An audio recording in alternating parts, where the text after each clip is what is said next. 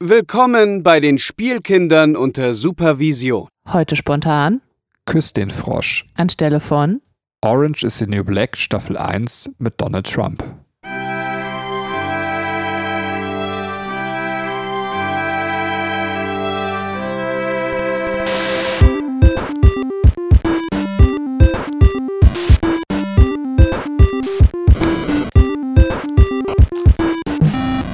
Hallo und herzlich willkommen zu einer neuen Folge der Spielkinder unter Supervision. Heute soll es um den Disney-Film Küss den Frosch gehen. Und äh, ja, unser Gast hat leider, leider abgesagt. Äh, dem war unser Humor schlicht und weg einfach zu schwarz. Da kann man nichts machen. Aber zum Glück bin ich nicht allein im Podcast. Mit mir ist wie immer die wundervolle Katrin da. Hallo und herzlich willkommen, Katrin. Hallo Benny. Hallo, wie geht es dir? Ja, ach, mir geht's ganz gut. Mir geht's ganz gut. Ich äh, wollte noch ein kleines Anekdötchen erzählen. Ähm, ich habe, äh, also aufmerksame Zuhörer von uns wissen ja, wir haben einen kleinen Sohnemann und äh, der lernt gerade laufen und sprechen. Und ähm, ich sag jetzt einfach mal, wie es ist. Manchmal habe ich ein Problem mit meiner, mit, ähm, mit Flatulenzen. Wow. Schöner kann man sich ausdrücken, oder? Musste nichts draus machen. Ich habe gehört, das ist normal. Ich habe noch vor zwei Tagen einen Artikel zur Blähungen gelesen. Auch schön, was ich so in meiner Freizeit mache. Äh, Und da stand drin, dass ein Mensch bis zu 24 Mal am Tag pupst. Das ist noch normal. Ui, 24 Mal? Ja, finde ich auch recht oft. Ne? Also, ja, ja, da, aber also wenn man dann noch hinzunimmt, dass man irgendwie, weiß ich nicht, zwölf Spinnen am Tag wohl danach verschluckt, so. Das ist übrigens nur Fake. Das ist fake. Wahr? Das ist, das ist, also ich habe beim, äh, ich glaube, es war Marc-Uwe Kling, der das in seinen Känguru-Büchern beschrieben hat. Känguru. Also Känguru, ähm, dass, dass das ein, tatsächlich nur eine Forscherin war, die dieses Gerücht in die Welt gesetzt hat, um zu gucken, wie sich halt Gerüchte im Internet verbreiten. Und ähm, aber ich habe nie nachgeprüft, ob das jetzt wirklich ist. Also entweder hat er den Fake erzählt oder diese Forscherin. Was aber tatsächlich, und jetzt muss ich Marc-Uwe Klingen doch mal loben, ähm, ich, also wobei das Känguru ist, ja, es ist witzig, bevor jetzt auch kommt, Internet, lasst mich doch in Ruhe. ich kann halt einfach nicht drüber lachen, aber es ist witzig, ja, aber das wäre witzig, tatsächlich ein, ein Gerücht äh, über, ein, also über eine Gerüchtverbreitung zu verbreiten. Das stimmt, das stimmt. Wenn- also mal gucken. Also vielleicht muss man einfach mal googeln und das Internet verrät es an einem. Kannst du jetzt endlich mal sagen, was, was Ja, deine Blähung mit unserem Sohn zu tun hat? Okay. Also es ist- war so, wenn man, ähm, ich glaube, ich habe schon mal die Story erzählt, so draußen spazieren gehen und äh, man muss einen fahren lassen und dann tut man so, als wäre es das Kind und lacht dann so, na, hast du wieder gepupst, weil äh, Kinder pupsen ist ja natürlich lustig und süß und so.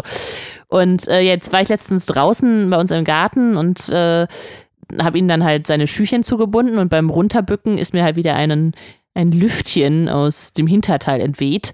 Und ähm, was natürlich draußen überhaupt nicht problematisch ist, allerdings waren jetzt gerade unsere Nachbarn noch mit im Garten und äh, ich war dann halt schon wie so am Kichern nach dem Motto, hahaha, jetzt hat der Kleine gepupst. Ähm, naja, das Problem ist, so niemand fängt halt an zu sprechen und er sagte dann schön laut und für alle vernehmlich, Mama pupst.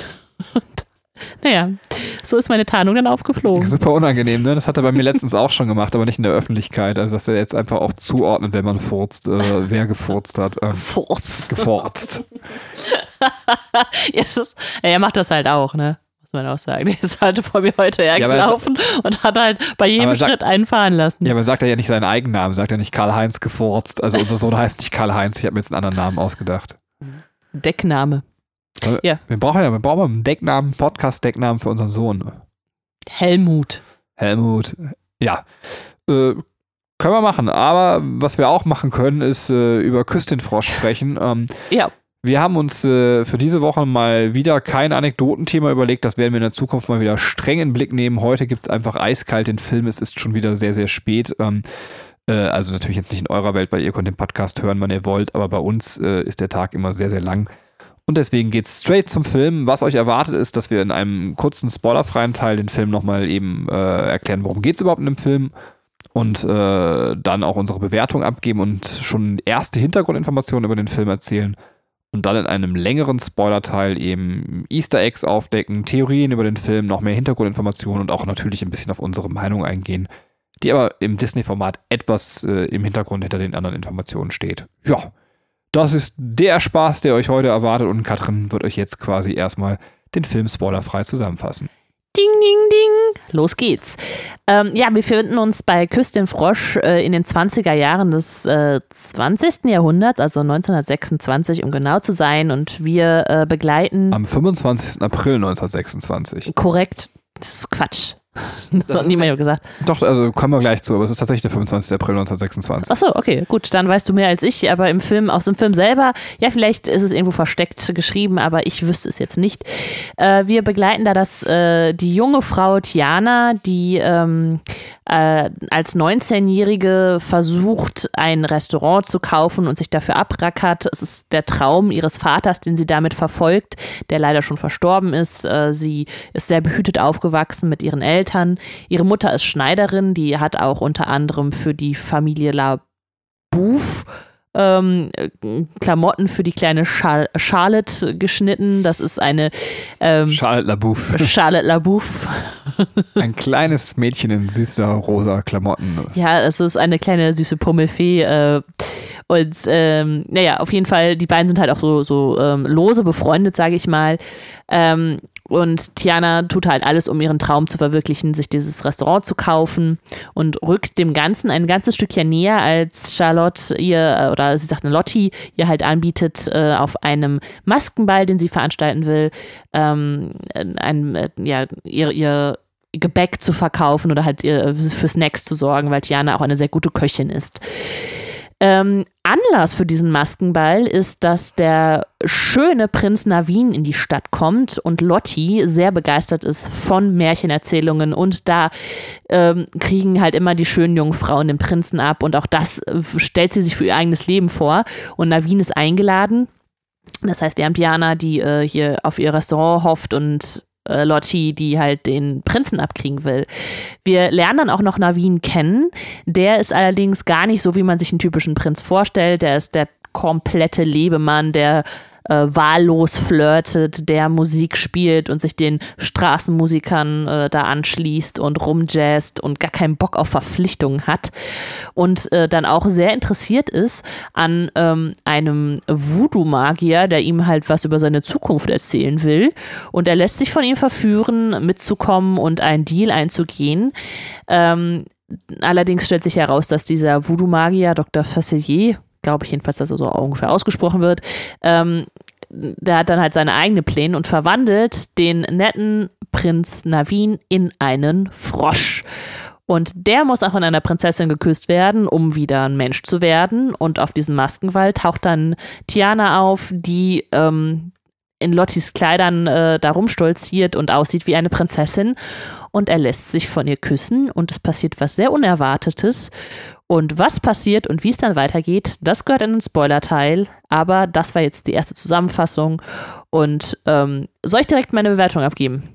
Ja, mach das. Okay, also ich finde es sehr, sehr schwer, diesen Film in eine Kategorie zu bewerten, weil ich ihn am Anfang so ein bisschen überladen und schnell fand. Also alles, was ich jetzt gerade erzählt habe, es war so ein bisschen Bam, Bam, Bam, Bam, Bam. Also es, bei mir war es, kam es halt so rüber und das ähm, fand ich halt alles, also ich kam so wenig damit klar. Es war so, äh, ich finde mich nicht so richtig zurecht. Ich, du hast halt sehr viele Charaktere, die man ähm, wo man vielleicht früher mal einen Film einen hatte, der total verrückt ist, ist jetzt hier, dass irgendwie alle sind so total überdreht und das ist alles so schnell und vielleicht ist es, bin ich, werde ich auch langsam einfach zu alt dafür.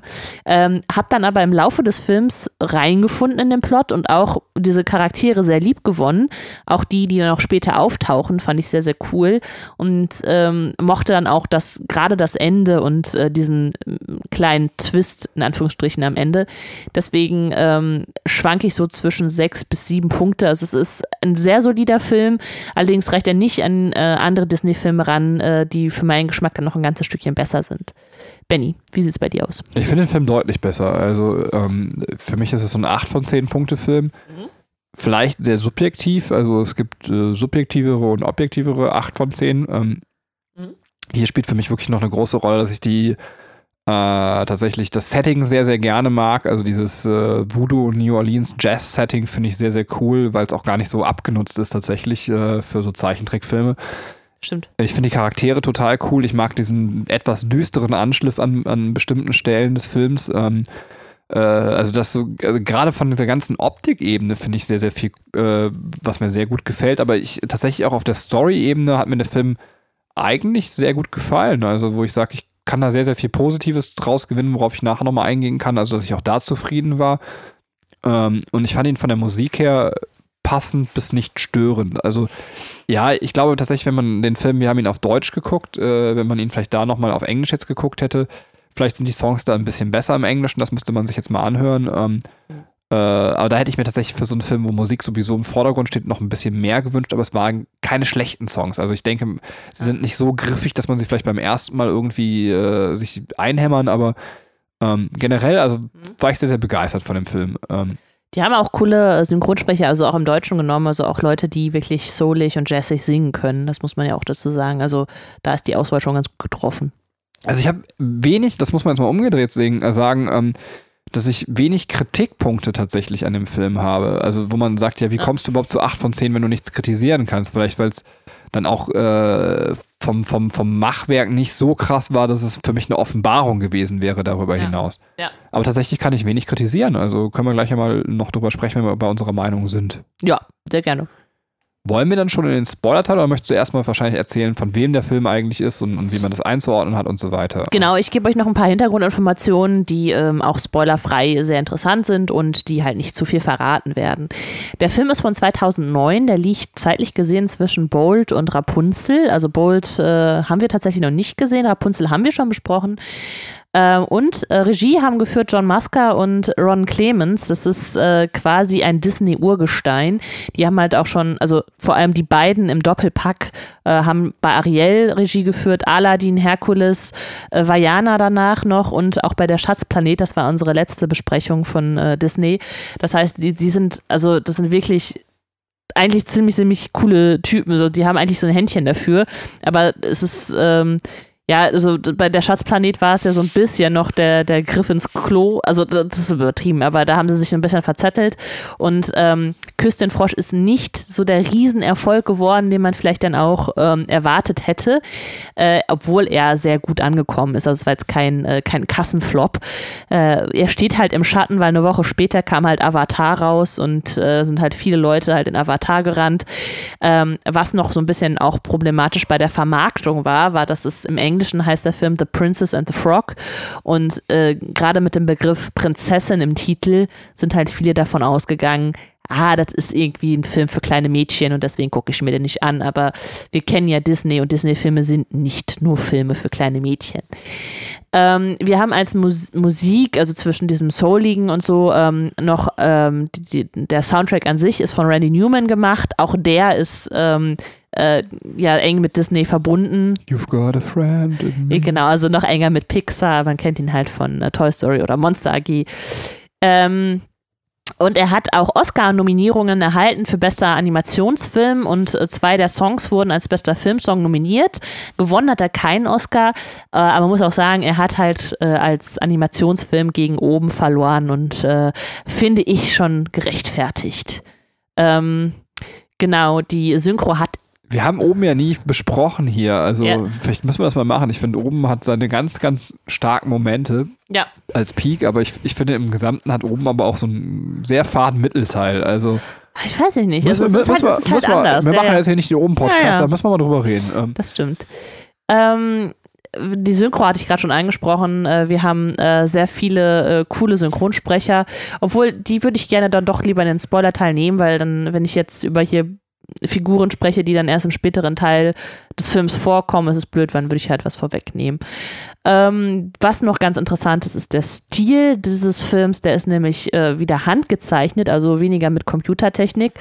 Äh, und er ist zweidimensional, also es ist halt sehr ähm, old-fashioned, weil man sonst diesen auf diesen CGI-Look zurückgegriffen hat. Und eigentlich wollte man nach Die Kühe sind los vom ähm, 2004 äh, das äh, handgezeichnete zweidimensionale beenden, haben das aber hier nochmal aufgegriffen dann ähm, extra für den Film. Genau. Ähm, und was noch ganz äh, interessant.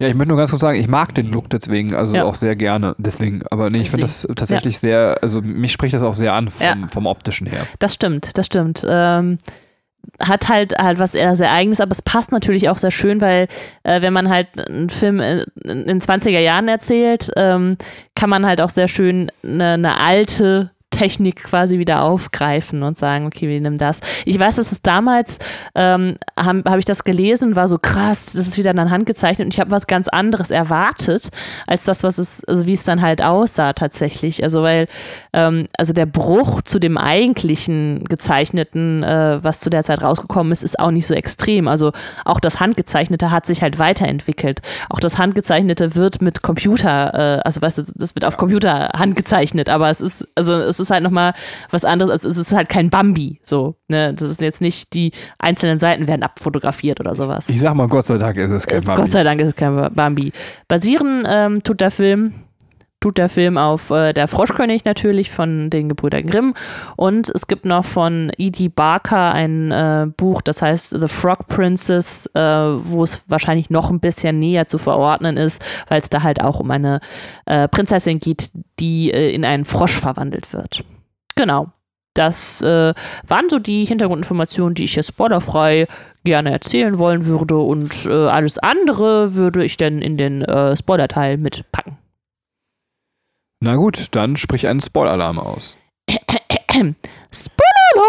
Und da du jetzt eben schon heimlich gespoilt hast, vielleicht ist es den Leuten nicht aufgefallen, dass du es geht auch um eine Prinzessin, die in einen Frosch verwandelt wird.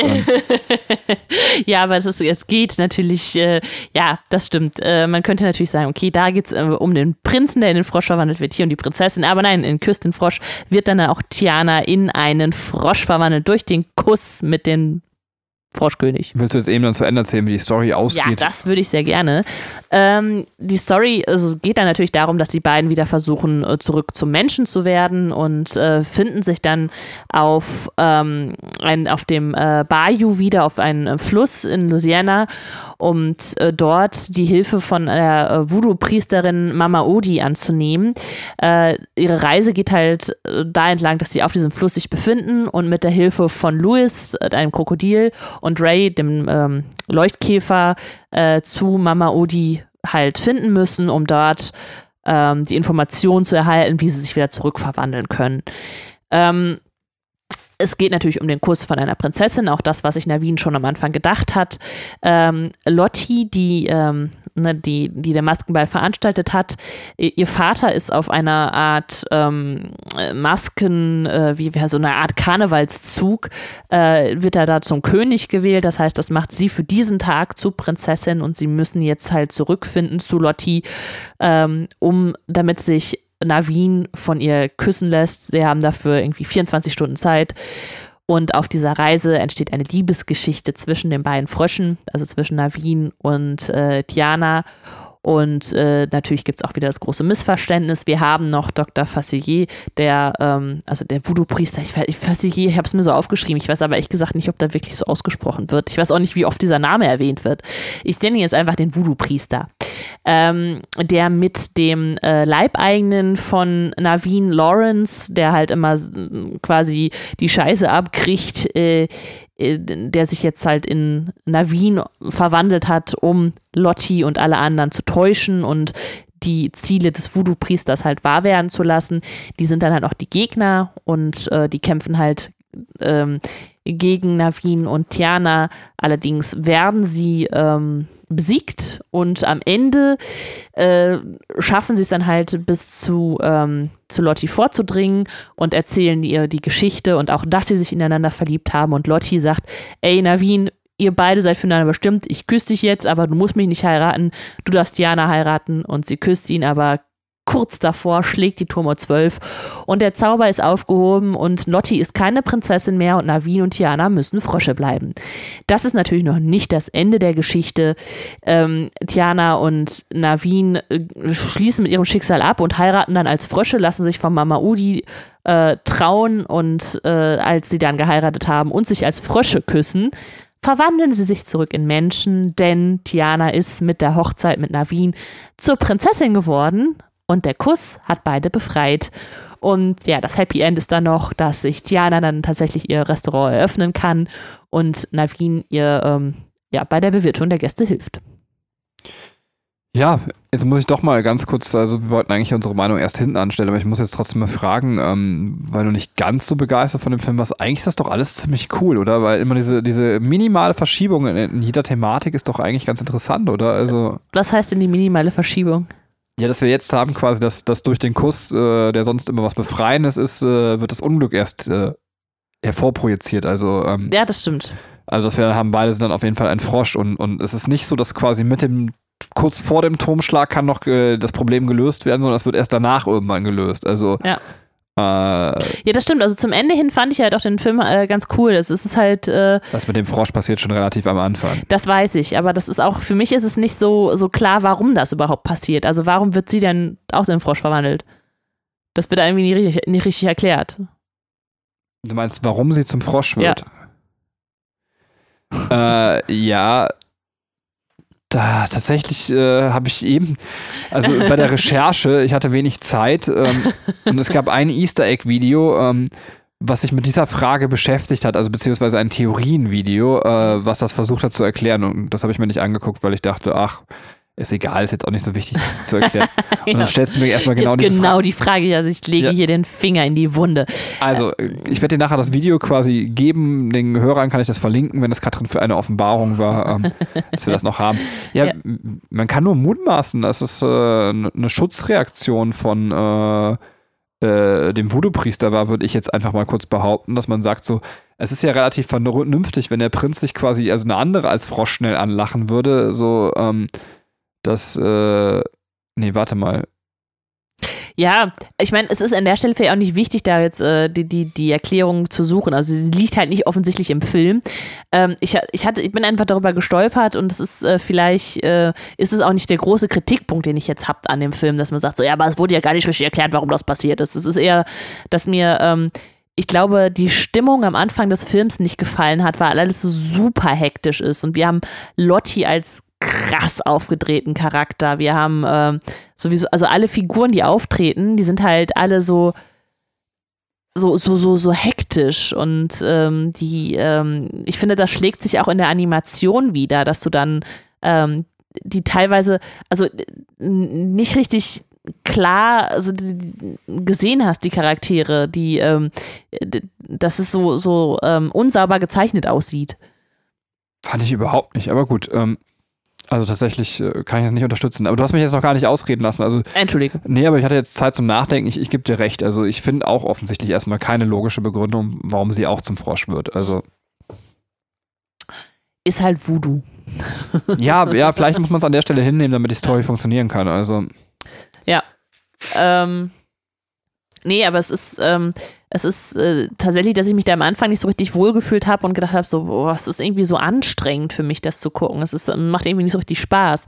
Und als diese Verwandlung dann passiert ist und äh, dieses äh, quasi der erste Angriff der Krokodile überstanden ist und dann Louis auftaucht, ähm, der ja äh, irgendwie so ein Balu-artiger ähm, lieber Typ ist. Also der, die anderen Krokodile wollen, wollen die Frösche halt fressen und Louis ist so, so ein so eine Frohnatur irgendwie, der einfach gar, gar keinen Gedanken daran verschwendet, die zu futtern, sondern einfach Musik macht ähm, und liebt und lebt und äh, ja, das äh, ja, aber da haben wir schon wieder, finde ich, äh, so, so eine nette Verschiebung. Die ist halt immer wieder in dem Film drin und ähm, dass wir halt eben der, der, der, also der Sidekick, der total herzallerliebst ist, ist einfach ein, ein riesiges, fettes Krokodil. Es ist nichts kleines, niedliches, sondern es ist ein, ein großes, fettes Krokodil. Also das, was man überhaupt nicht als Sidekick erwarten würde, ist unser herzallerliebster Sidekick in dem Film.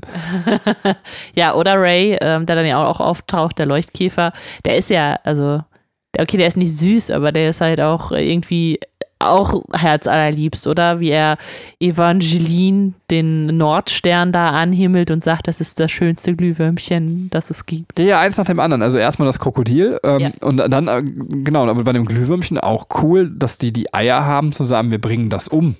Das stirbt ja einfach mal. Ja, da habe ich noch eine eigene Theorie zu. Können wir gleich gerne, ja. Ja. bitte, oder sollen wir jetzt einfach drüber sprechen? Wir sind jetzt, wir haben es ja eh jetzt schon eine Verschiebung. Ja, stimmt. Jetzt reden wir halt erstmal über, ja, okay. Ähm, Ja, das, äh, es geht ja, also äh, was wir in chronologisch in dem Film sehen, das war jetzt in meiner Zusammenfassung nicht so erzählt, ist, dass wir am Anfang einsteigen, als äh, Lotti und Tiana noch kleine Mädchen sind und Tiana nach Hause kommt und man ihre Familie sieht, sie sich sehr geborgen fühlt, ihr Vater, der sehr liebevoll ist, der mit ihr zusammen kocht und dann äh, die ganze Straße bewirtet. Ähm, das äh, an der Stelle, ähm, oh Gott, jetzt habe ich total verzeiht, wo wollte ich denn jetzt drauf hinaus? Was mit dem Glühwürmchen los ist. Äh, was mit dem Glühwürmchen los ist. Ähm, die. Du hast eine Theorie zum Tod des Glühwürmchens. Achso, der Vater, genau. Jetzt, Dankeschön. Ähm, weil der, also, ne, das also eine enge Bindung zwischen Tiana und ihrem Vater halt besteht. Und dann ist er ja quasi, dann gibt es ja diesen zeitlichen Sprung von 14 Jahren und der Vater ist weg und sie spricht da mit einem Foto von ihm, worauf in äh, Militärkluft zu sehen ist. Ähm, da man weiß, dass es in den 20er Jahren spielt, kann man sagen, okay, das war, er war wahrscheinlich ähm, Soldat im Ersten Weltkrieg und ist gefallen. Und aber diese, das ist halt, wenn du das jetzt anguckst und es vielleicht auch für Kinderaugen äh, gemacht ist, primär, äh, wird denen das nicht unbedingt klar sein, was da passiert ist. Als Erwachsener kannst du das halt sehen. Und um das Thema Tod dann noch irgendwie vielleicht zu ähm, besser äh, ja auszuformulieren oder zu zeigen, hat man dann äh, äh, Ray genommen als Glühwürmchen, das dann halt stirbt. Also um nicht das Ganze halt auf Menschen zu übertragen, äh, was vielleicht dann nochmal äh, ein Ticken dramatischer sein könnte, hat man halt dann Ray genommen. Ja, aber was krass ist, also wir sind immer noch in einem Disney-Film und ein, ein echt niedlicher kleiner Charakter stirbt einfach, was eine, finde ich eine, also es ist jetzt nicht, dass man sagt, das ist ein, ein Novum in Disney-Filmen zu der Zeit noch, aber äh, trotzdem muss man sagen, das ist schon eine emotionale Szene, also die wir da erleben. Das stimmt. Ja, ich, ich meine, ich bin ja auch, auch sehr emotional und sehr nah am Wasser gebaut gerade. Ähm, als, äh, als sie dann äh, Ray auch noch äh, quasi beerdigen, sieht man dann neben den Nordsternen kleineren Stern aufleuchten und es sieht so aus, als würden die beiden Sterne irgendwie sich berühren. Und man weiß jetzt, er ist jetzt bei seiner geliebten Evangeline. Vielleicht streue ich da mal generell jetzt einfach mal zwischendurch einfach unsere Easter Eggs dann ein. Ähm, mhm. äh, wir sehen öfters mal Zeitungen und äh, auf einer der ersten Zeitungen steht quasi äh, Joe Wilson quasi elected ähm, oder Wilson elected. Ähm, der ist 1912 quasi gewählt worden, äh, sodass wir sagen können, diese ersten Szenen spielen halt 1912. Mhm. Wo sie halt noch klein ist, äh, Tiana und der Vater, mhm. was ja eben auch zu einer Theorie mit dem äh, Weltkrieg passen dürfte. Wann war Beginn des Krieges? Oh Gott, ich weiß mich jetzt gerade nicht. War das nicht elf? Habe ich auch gerade im Kopf, aber ich wollte mir jetzt nicht peinlich irgendwie so, so grundlegendes historisches Wissen, was man eigentlich haben sollte. Ich habe mir erstmal angeguckt, wo Louisiana liegt, weil ich das auch nicht wusste. aber auf den Ersten Weltkrieg war ich jetzt nicht vorbereitet. Ja, okay, dann mach das doch mal eben parallel. Und auf der zweiten Zeitung finden wir dann eben quasi das genaue Datum, 25. April 1926. Ah, ähm, ja wo tatsächlich auch äh, wieder so kleine Easter Eggs auch zu den Personen, zum Beispiel, ich glaube, äh, wie heißt der nochmal? John Musker heißt der so? Oder? Ja. Also John Musker, bester Softballspieler oder sowas, gibt es da so einen Zeitungsartikel. Also sind, generell ist der Film sehr, sehr viel, das habe ich jetzt die ganzen Easter Eggs nicht rausgeschrieben, sehr viele Easter Eggs auch auf Personen gemünzt, äh, die eben in diesem Disney-Kosmos anspielen. Ähm, äh, da findet man wirklich viel im Film. Wer da Lust hat, Crazy Nate, könnt ihr euch mal das Video angucken. Das ist sehr schön aufgeschlüsselt äh, mit den Easter Eggs. Also der Erste Weltkrieg war 1914 bis 1918. Ja, aber dann kann das ja hinkommen tatsächlich. Äh, ja.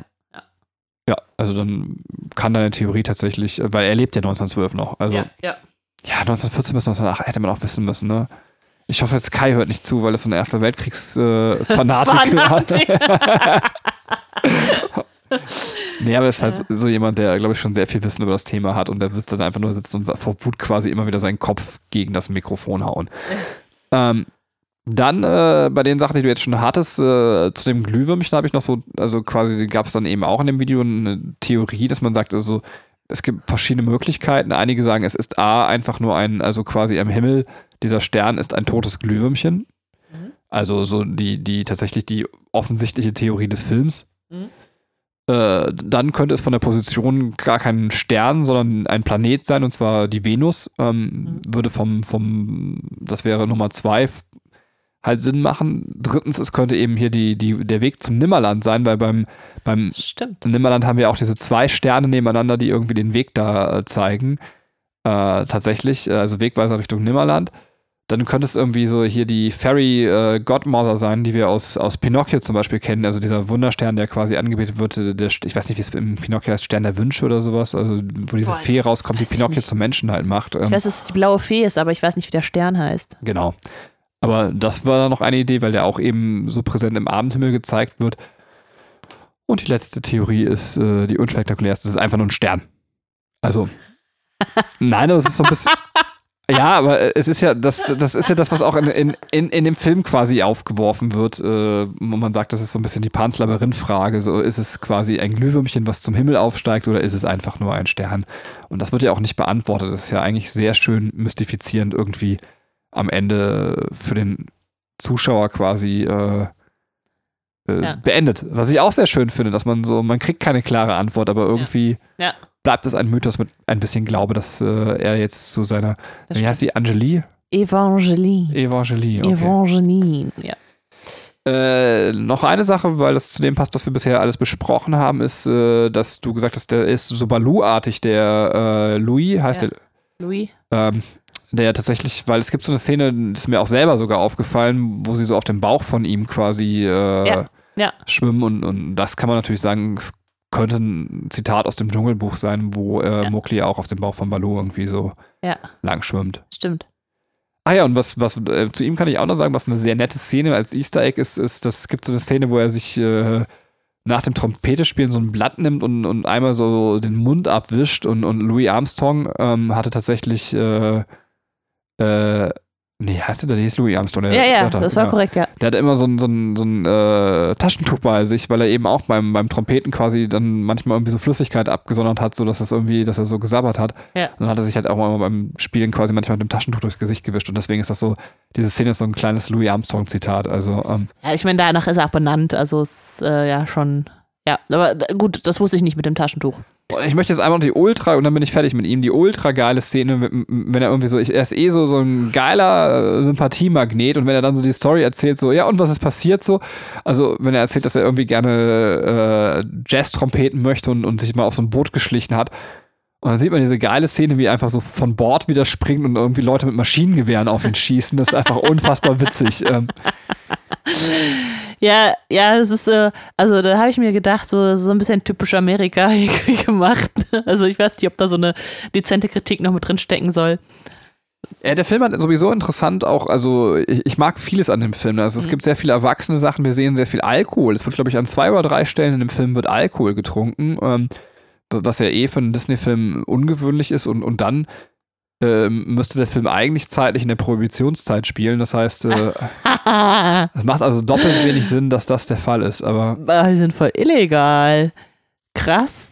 Ja, stimmt, auf dem äh, diesem Maskenball äh, wird ganz schön viel Wein getrunken. Ich erinnere mich an einen, ähm, einen Charakter, der als, äh, sich als Oktopus verkleidet hat und in jeder Hand ein Glas Wein hat. Aber vielleicht wird auch gerade deswegen Wein getrunken, weil es einfach verboten ist. Ja, bevor ich uns jetzt aber mit Easter Eggs erschlage, sollen wir noch ein bisschen willst du auch über den Film noch reden und dann kann ich ja wieder was einstreuen, wenn mir was einfällt. Ähm, Ähm, ja, äh, das ist, äh, ich, ich kann ja noch mal meine Lieblingsszene kurz erzählen. mach das. Ähm, Es ist äh, am Anfang, äh, oder es ist eigentlich mitten im Film. Ähm, ich glaube, ab dem Moment mochte ich den Film richtig, richtig gerne. Ähm, das war, äh, und zwar, als sie dann feststellen, dass sie auch langsam Hunger kriegen und jetzt irgendwelche Fliegen da fangen sollen und mit ihren langen Froschzungen noch nicht klarkommen. Und dann äh, verknoten die sich mit ihren Zungen und Louis tut sein Übriges dazu und macht dann, äh, macht da so einen Klumpatsch aus den beiden. Aber äh, bevor Louis das macht, äh, klatschen sie mit ihren Mündern aneinander mit diesen Zungen und das Einzige, was Navin zu ihr sagt, ist Hallo. Das fand ich ultra witzig, weil das einfach so mega random kommt. Und äh, ja, da, da musste ich voll lachen und dann äh, mochte ich den Film irgendwie ein Stückchen mehr. Ja, also ich- möchte jetzt nicht aber nur auf so einzelne lustige Szenen reduzieren, weil ich finde tatsächlich so, findest du nicht, dass die, also äh, es ist ja schon eine sehr erwachsene Thematik, die wir halt haben. Also, ähm, also ich kann ja sagen, was meine Kritik ist. Ähm, und zwar. Äh, nein, ich, Nein, okay. lass uns erstmal über die, die guten Sachen also Okay. sprechen. Also, okay. ja, du hast mir keine Chance gegeben, dass ich das mal Ja, entfalten doch, bitte, kann. bitte, Also, entfalte das mal.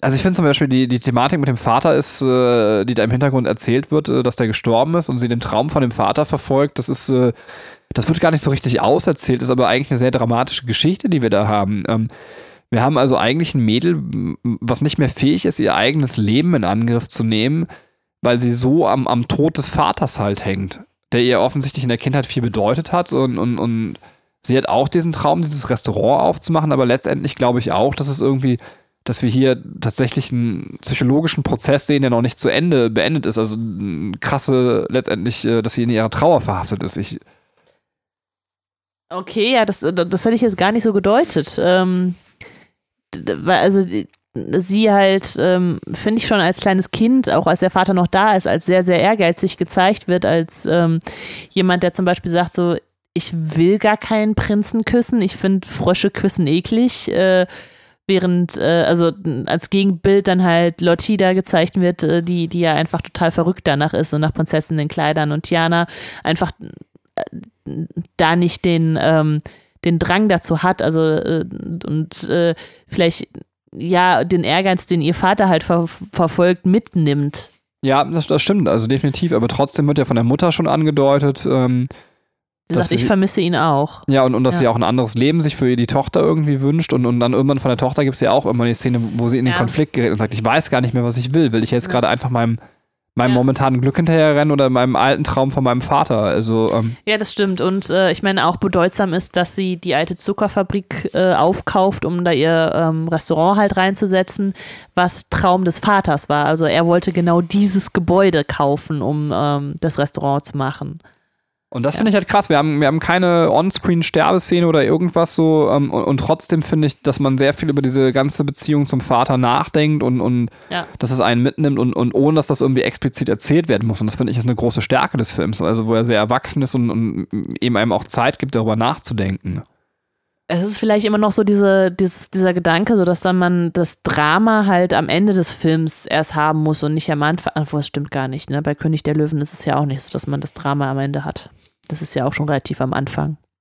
Und dann finde ich die Auflösung super klug. Ich weiß nicht, ob ich dahin auch springen soll, aber das ist auch was, was mir besonders gut an dem Film ja. gefallen hat. Ja, bitte. Also, also, also meinst du, also dieser, dieser Clou, dass, dass sie zur Prinzessin wird und durch den, also durch den Kuss dann mit ihr sie sich wieder zurückverwandeln. Ja. Ja, das fand ich auch sehr, sehr klug gemacht. Was gefällt dir daran? Also. Ja, dass man äh, A, offensichtlich nicht darauf kommt im ersten Moment und B, dass das einfach so komplett logisch ist.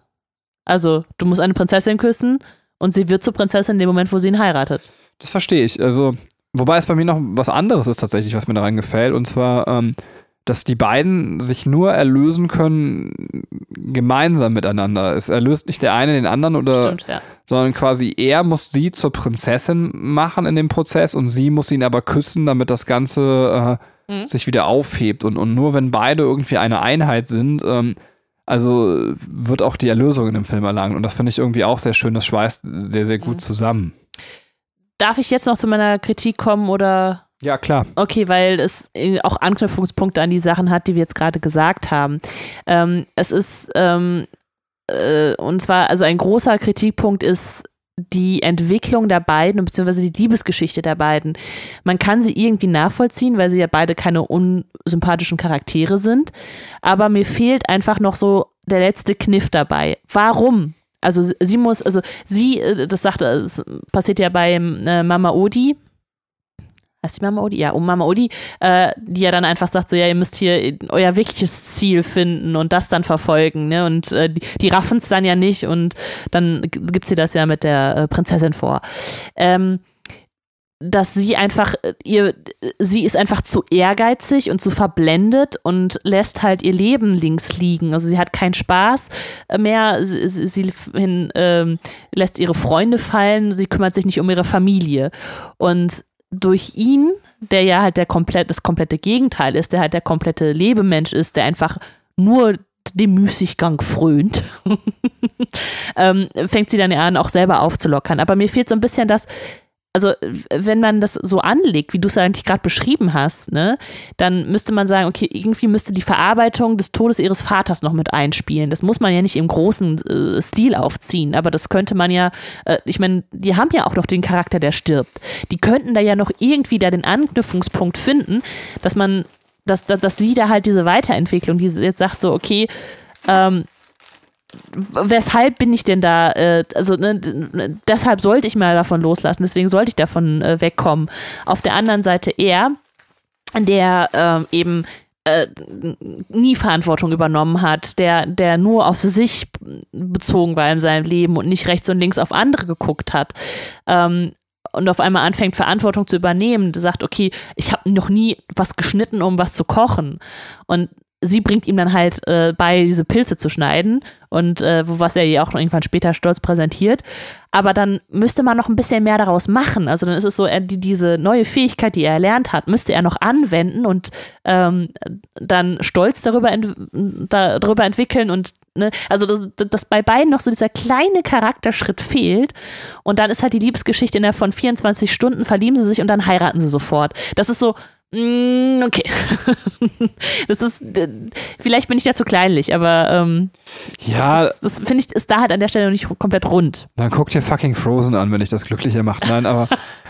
wow. Ja, ja, aber das antwortet ja sehr schön auf das. Also, Frozen ist ja eine Antwort auf das Problem, was du gerade beschrieben hast, dass sich ständig ja. irgendwer in den Film verliebt und sofort zur Heirat alles führt. Ähm, ja, ja, aber also ähm, das, ich meine, das, keine Ahnung, wenn ich darüber, also daran denke, dann ist das so, ja, okay, dann denke ich an Schneewittchen, dann denke ich an Dornröschen, so, äh, dann denke ich an Cinderella. Okay, aber nicht, nicht mehr fürs Jahr 2009 quasi ja, gemäß. Ja, ja genau. das, das kann ich nachvollziehen, aber ähm, also kann ich dir jetzt auch nicht widersprechen. Ich will das auch gar nicht schönreden. Also ja, und genau, und wie gesagt, einfach diese, diese Charakterentwicklung, ähm, die dann halt auch vielleicht zu der Liebe zwischen oder der Gefühl zwischen den beiden führt, weil die sind ja am Anfang eher so, dass sie sich so kebbeln. Ähm, man, man weiß gar nicht, warum das jetzt entsteht. Also, weil die halt beide nett sind. Aber warum entsteht jetzt dieser Funke noch? Ne? Das ist so, das hat mir so ein bisschen gefehlt. Ja, und, und trotzdem gibt es halt Szenen, die subtil auch zeigen, dass er entsteht. Ähm, ich nehme mal ein Beispiel, äh, wenn quasi die, die Froschjäger ihn, äh, also sie quasi im Gefängnis haben ja. oder im Käfig. Ja. Und er dann hinterhergeht. Ähm, es gibt keinen Grund für ihn in dem Moment, äh, sie zu retten. Ja. Also er, er, könnte sie genauso gut äh, und von seiner Persönlichkeit würde das zu dem Moment passen, dass er ähm, sagt, ich lasse sie, sie überlasse sie einfach ihrem Schicksal. Äh, weil er braucht sie ja nicht, um, also zu dem ja. Zeitpunkt geht er davon aus, dass er sie nicht braucht, um, um den Fluch aufzuheben.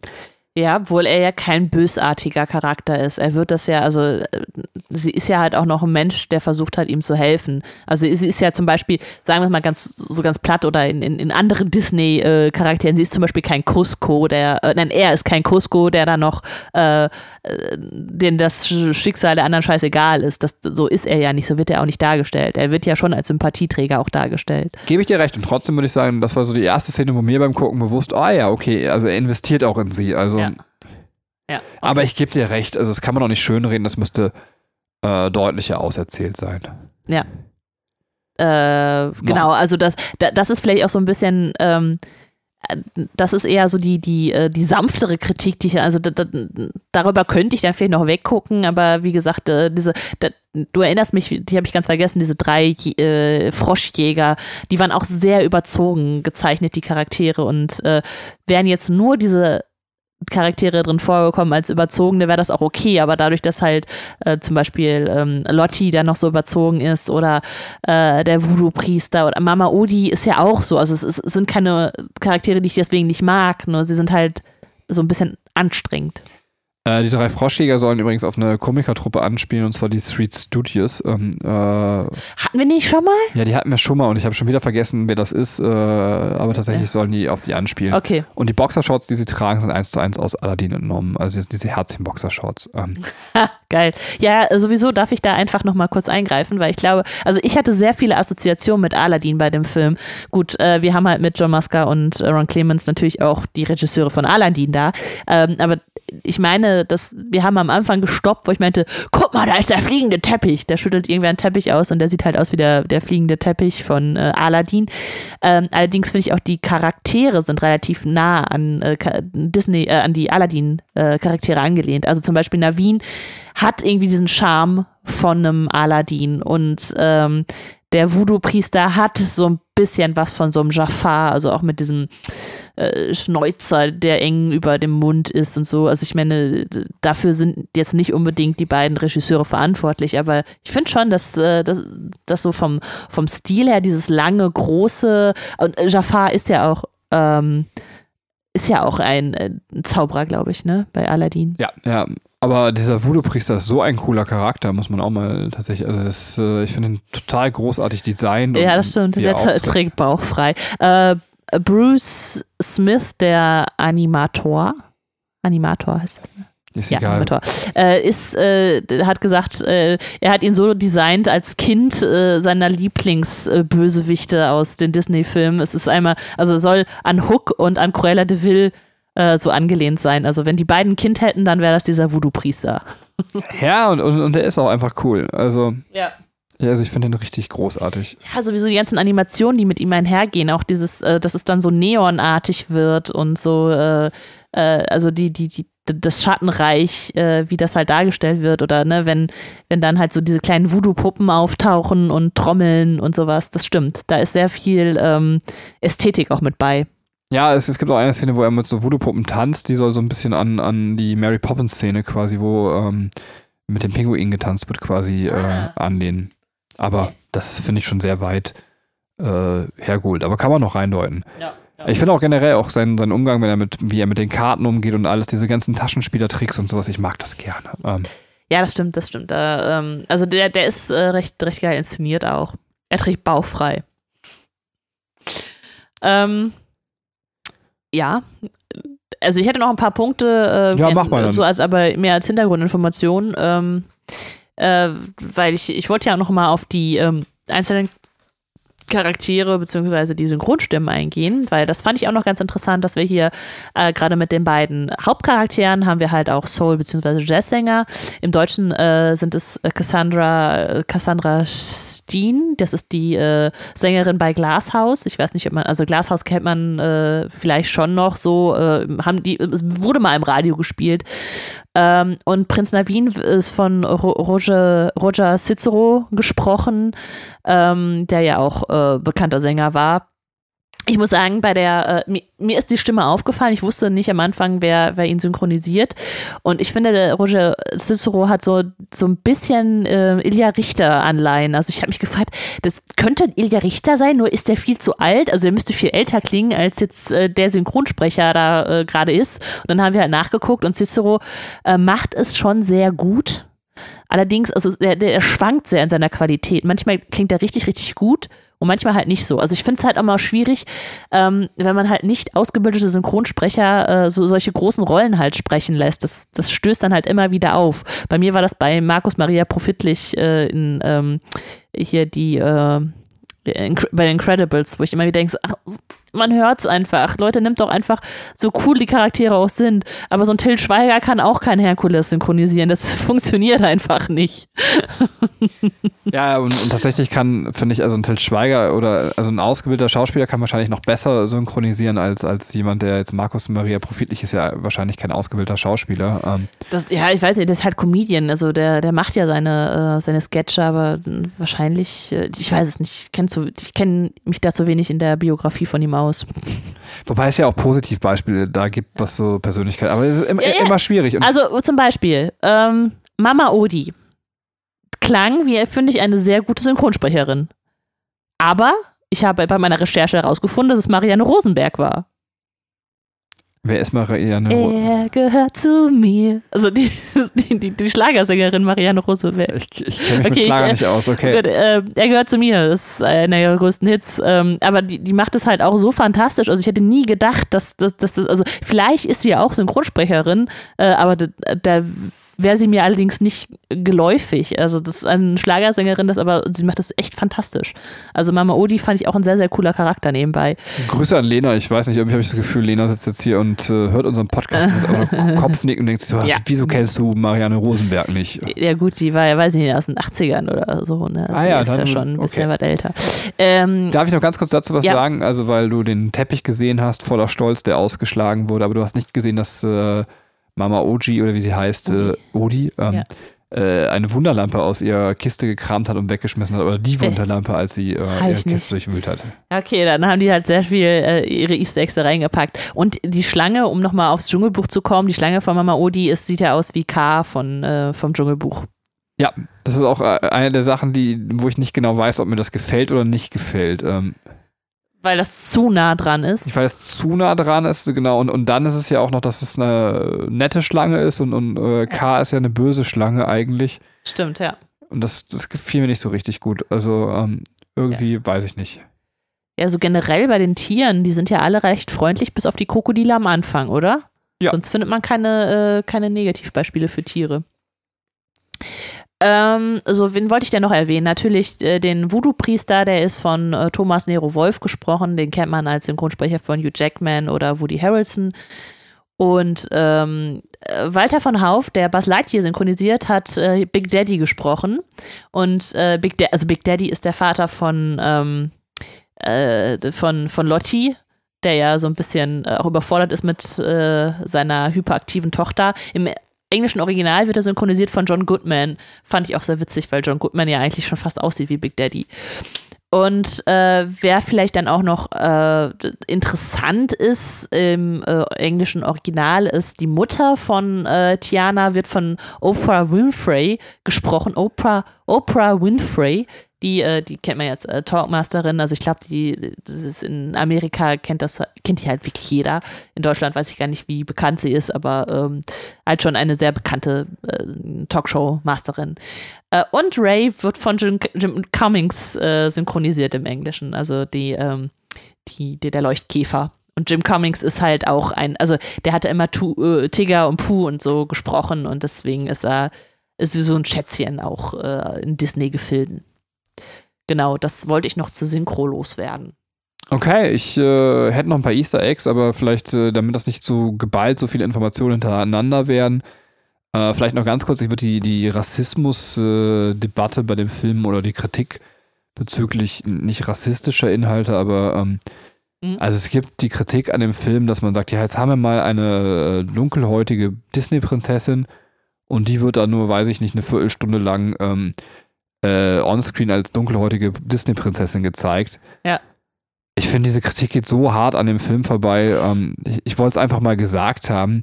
Ja. Äh, tatsächlich, wenn man in diese Richtung Kritik anbringen möchte, könnte man das viel intelligenter machen. Und zwar, dass man sagt so, äh, also, weil ich finde das Setting, wenn man den Film erzählen möchte mit zwei Froschen, dann muss halt jemand in Frosch verwandelt werden. Mhm. In New Orleans macht es auch Sinn, wenn man einen, einen, einen Menschen aus der Nicht-Oberschicht nimmt, quasi, dass man vermutlich einen, einen dunkelhäutigen Menschen erwischen wird ähm, zu der Zeit. Ähm, und, und dann macht es halt wenig Sinn, die Geschichte anders zu schreiben. Also es ist halt einfach ein vernünftiges Setting. Ja.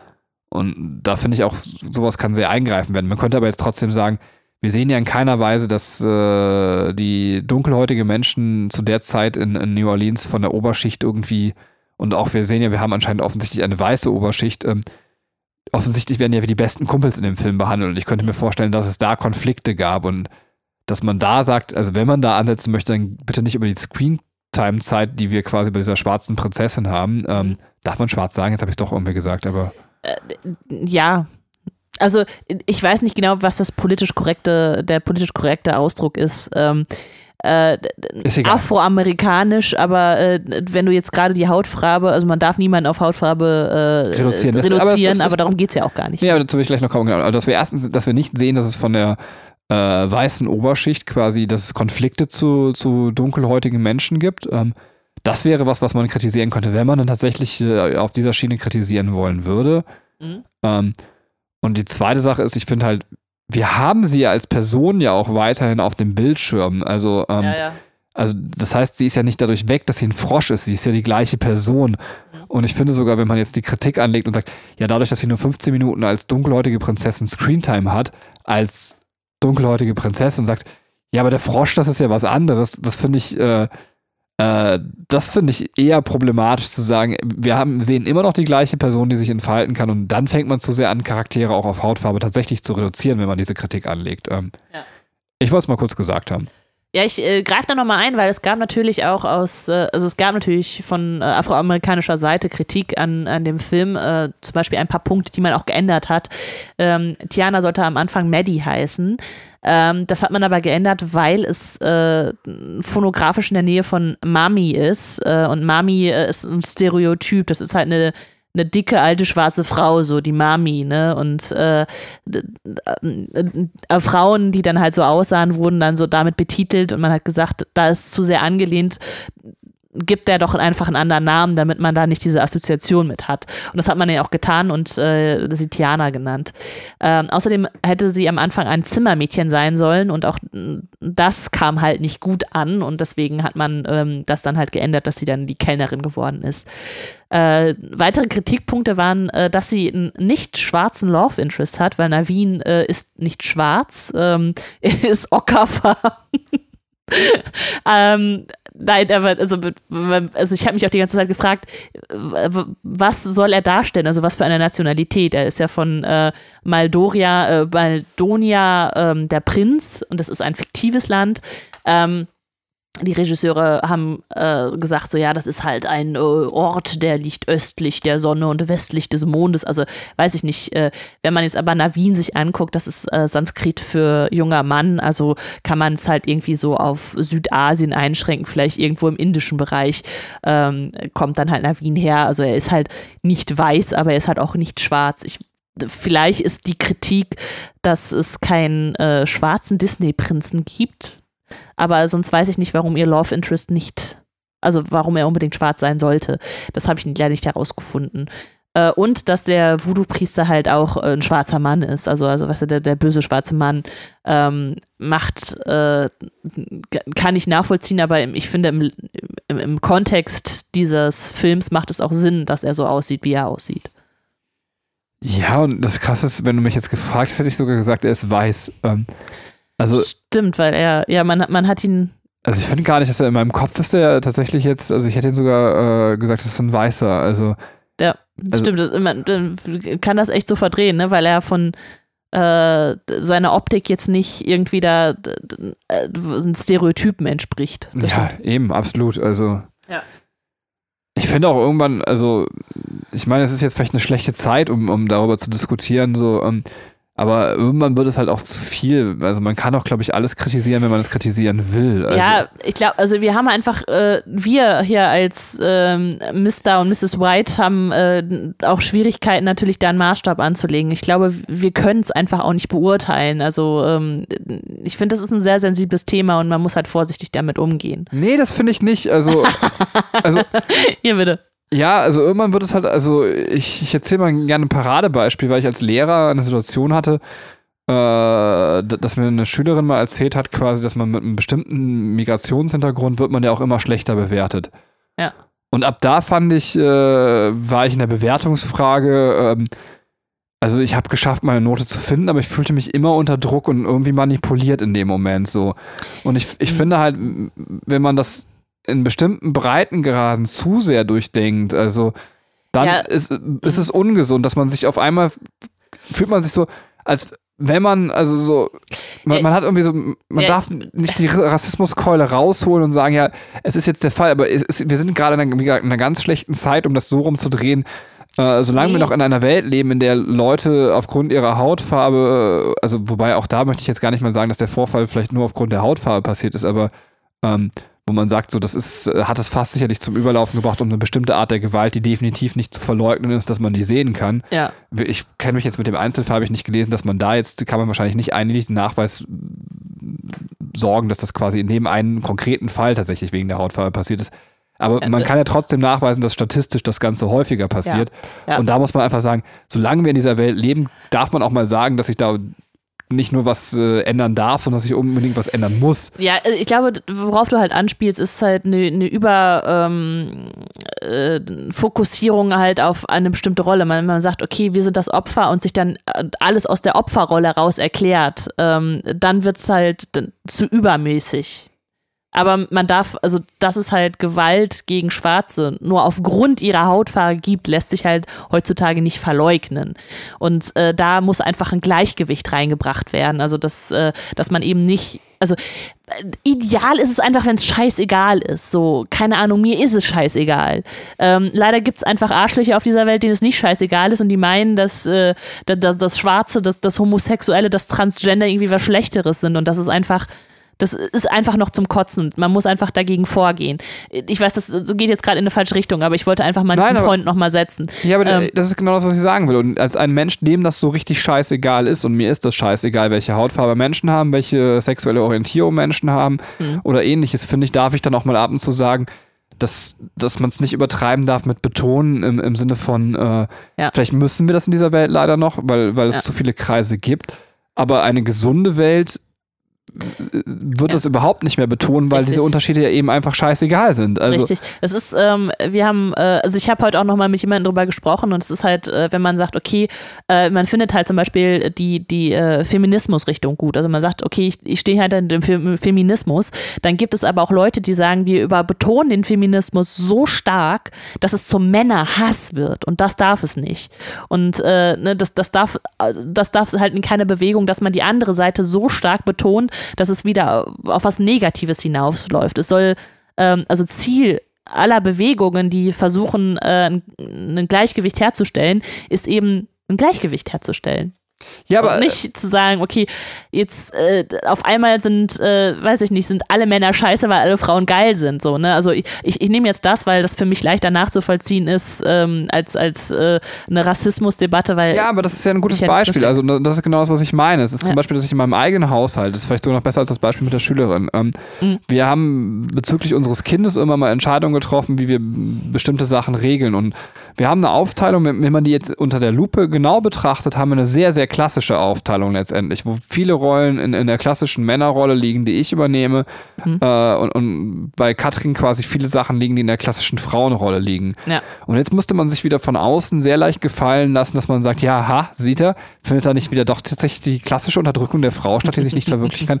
So, aber wir saßen am Tisch und haben uns lange überlegt, warum wir welche Dinge in unserem Leben wie gestalten. Ja. Und trotzdem fühlt man sich als, also auch als Mann fühle ich mich mittlerweile, der eben nicht in diese Schiene fällt, super oft bei vielen Entscheidungen unter Druck gesetzt und manchmal fühle ich mich schon so, dass ich eine Entscheidung, die ich aus Vernunftgründen eigentlich anders treffen würde, ähm, dass ich sage, ich treffe sie so nur, damit ich nicht in den Verdacht komme, äh, äh, quasi sexistisch zu sein und meine Frau zu unterdrücken. Und, Ja. und das ist halt so eine Gefahr, die ich halt auch sehe, die dann wieder lächerlich ja, oder nicht lächerlich, sondern auch, auch gefährlich eben für andere wird. Ähm, Ja. Wobei, wie gesagt, jetzt in dieser Zeit, man kann nicht genug betonen, so, ähm, es ist ja einfach unfassbar und, und traurig, dass wir im Jahre 2020 eben ja nicht mal mehr noch Rassismus haben, sondern tatsächlich, wenn man sich jetzt mal in Deutschland umschaut, und es tut mir einfach leid, dass ich äh, Mhm. äh, hier politisch werde, aber dass wir Parteien haben, wir haben einfach 10% Leute, die einfach auch äh, Rassisten sind quasi in unserem Land, also beziehungsweise Faschisten. Ähm, und äh, das ist halt einfach wirklich unfassbar. Also da kann ich Ja. mir auch nur mit, mit, mit der Faust vor den Kopf schlagen, weil ich es nicht ertragen kann. Also ja. Ich meine, äh, wenn man sich jetzt mal, um wieder auf Disney zurückzukommen, auch anschaut, wie lange es einfach gedauert hat, zu sagen, äh, wir machen eine schwarze Prinzessin. Also ähm, ne, hat, hat halt auch seine Zeit gedauert. Äh, jetzt sind wir natürlich alle geil darauf, endlich mal äh, die, die lesbische Prinzessin zu bekommen. Ich glaube, das äh, hatten wir damals auch bei Give El Elsa a Girlfriend ähm, schon thematisiert. Also bei Frozen Teil 2 äh, wurde das ja auch schon so vermutet. Ähm, aber es kommt. Also ich meine, meine Gott, dann, dann dauert es halt länger, aber ich meine, wir sind jetzt gerade da, um die Welt zu ändern. Also, ne, dann nehmen wir das halt an. Es ist eher schade, dass es nur Tiana gibt äh, und eben nicht noch weiter ausgebaut wird.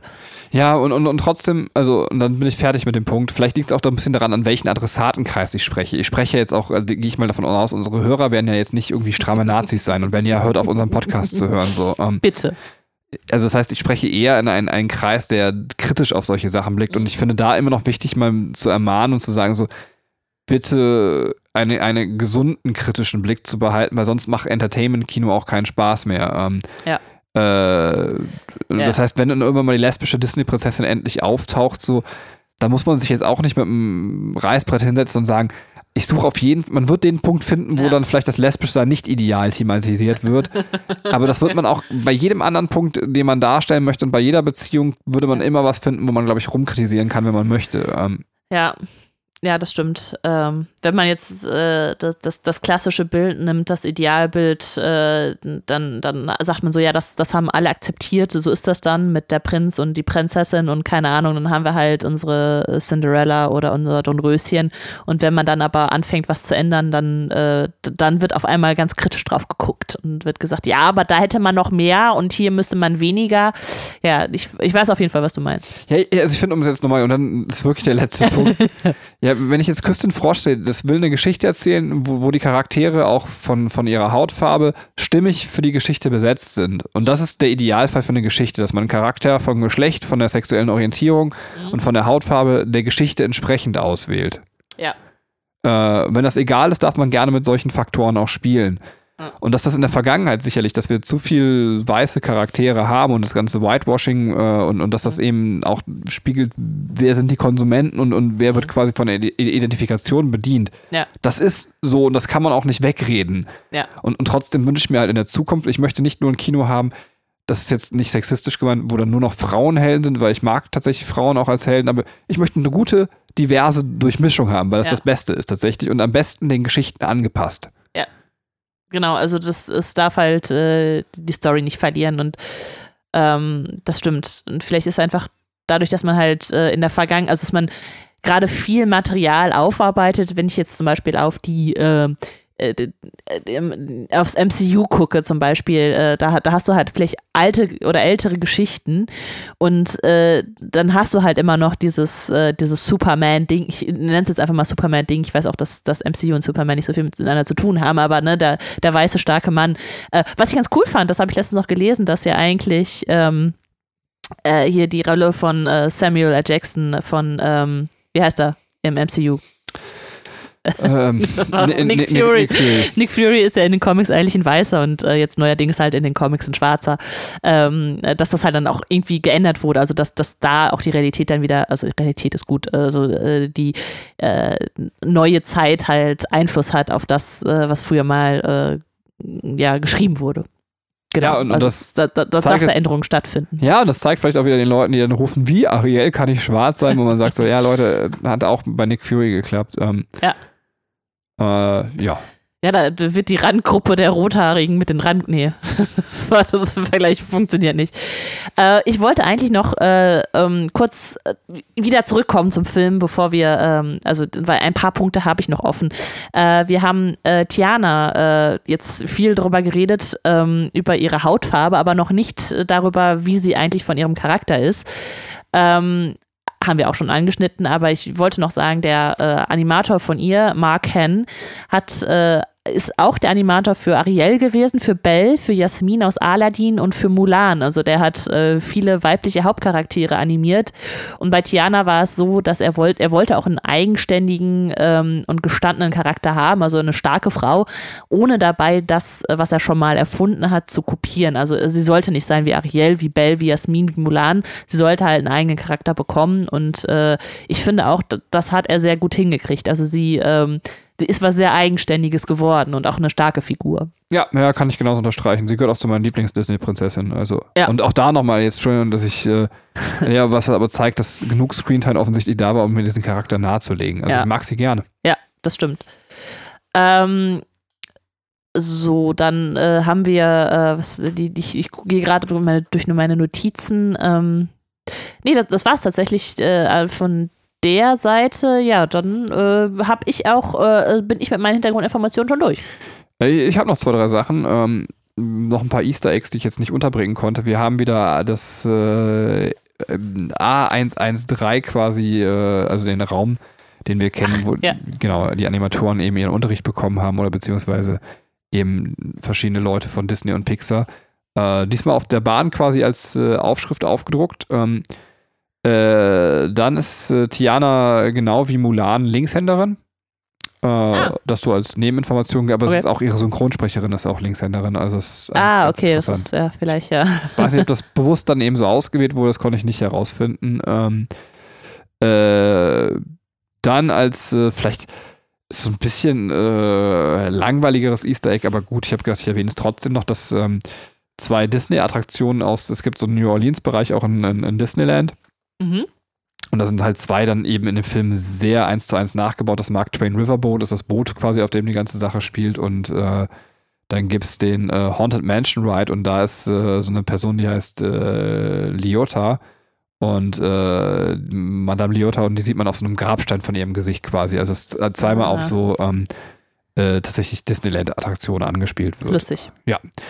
Äh, bisschen spannender wieder als äh, Easter Egg finde ich jetzt persönlich, aber ist natürlich nur meine eigene Wertung. Wenn ihr also ausrasten wollt auf Madame Leota, ist das eure Sache. Ähm, man sieht irgendwann eine Uhr äh, und, und bei der Uhr ist die römische 4 mit äh, drei Is geschrieben, also mit, drei Strich, äh, mit, mit vier Strichen. Nicht mit drei, sondern mit vier. Okay. Also eine, eine falsche 4. Ja. Und äh, das ist aber kein Fehler, sondern das ist tatsächlich äh, in, äh, auf dem Jackson Square in New Orleans ist quasi tatsächlich diese Uhr, wo das so aussieht und, und die haben die in dem Film halt einfach nachgebaut. Ach süß. Oder Richtig cool. nachgezeichnet. Ähm, Ja. Also ob die Uhr ein Fehler ist, das weiß ich aber tatsächlich nicht. Ob das Original, äh, es könnte ja sein, dass das Original problematisch ist. Äh, dann ganz spannend bei der äh, Parade auf den Wagen, die wir sehen, ähm, sehen wir im Hintergrund einige Disney-Filme, die so vorgeschadowt werden oder beziehungsweise zurückgeschadowt werden. Also das heißt, wir haben, weiß ich nicht, äh, so, so einen Aladdin-Wagen, der aber nicht direkt Aladdin ist. Da ist dann quasi so ein Sultan, der sich zu so einem, äh, zu einem Gebäude quasi, glaube ich, runterbeugt, äh, den wir sehen. So ein Wagen, der zum König der Löwen ganz gut passt, einen zum Schatzplaneten und auch einen zu Ariel. Also äh, Ach, lustig. Ja, okay. und äh, die letzte Sache bei der Hochzeit äh, sehen wir Vögel in die Luft steigen und das sind eins zu eins tatsächlich die Vögel aus dem König der Löwen. Man könnte also quasi tatsächlich s- aus der, wenn sie um diesen ewigen, wie heißt denn der Fels? Der ist nicht der ewige Fels, aber der. Der Königsfels. ja, genau. Da an, an dieser quasi End- oder Anfangsszene, wenn, wenn Ja. die Tiere halt fliegen, da kann man tatsächlich eins zu eins sogar Vögel rauskopieren und in die Hochzeitsszene reinsetzen. Also. Ach, wie lustig. Ja, nice.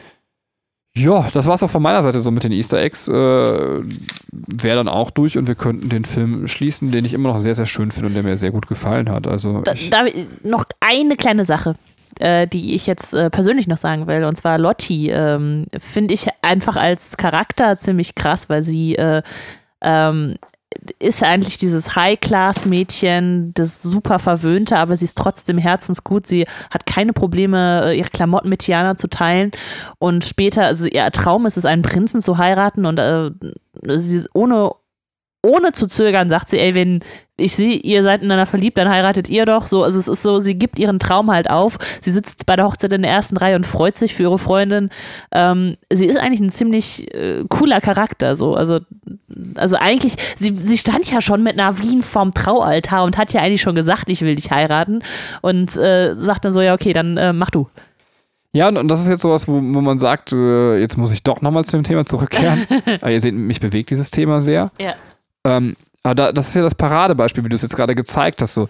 Ich habe ja eben schon kritisiert an dem Film, wenn man was sagen möchte, dass man dann keine Szenen sieht, wo die, äh, das, die, die weiße Oberschicht vielleicht unangenehm zu der dunkelhäutigen Bevölkerung ist. Ja. Und das müsste man ja in dem Sinne, müsste ich jetzt also auch kritisieren. Sie wäre ja die Beste, die sich dafür eignen würde, quasi diese Kritik äh, rüberzubringen. Ja. Aber ich finde, man kann das auch mal umdrehen und sagen, so, warum muss eigentlich, äh, wir sind ja in, in Filmen gewöhnt, dass in der weißen Oberschicht quasi, dass sehr oft Arschlöcher gezeigt werden, die, die sehr Ja. habgierig sind oder menschlich verwerflich so. Ja. Und das, man könnte jetzt auch das, genau das, was Katrin gesagt hat, positiv mal hervorheben. So. Auch das ist ja eine Art von, von, von Verzerrung. Nicht jeder Mensch, der quasi in der, der Oberschicht ist und, und viel Geld hat, ist, also ist ein menschlicher Krüppel. So. Ja. Und, dass es durchaus wahrscheinlich auch zu der Zeit Menschen gab, wie Lotti, die einfach äh, nett und herzensgut waren. So. Ja. Also auch hier, also hier kann man das Klischeebild auch direkt umdrehen. Also bevor man jetzt einer vorhat, ja, die muss ja so sein, Ja. und, und da finde ich eigentlich sehr, sehr schade, wenn, wenn man zu kritisch immer nur auf die negativen Dinge guckt, äh, dass man sich leicht eben auch die positiven Dinge kaputt macht äh, und, und da das positive Menschenbild sieht. Ja.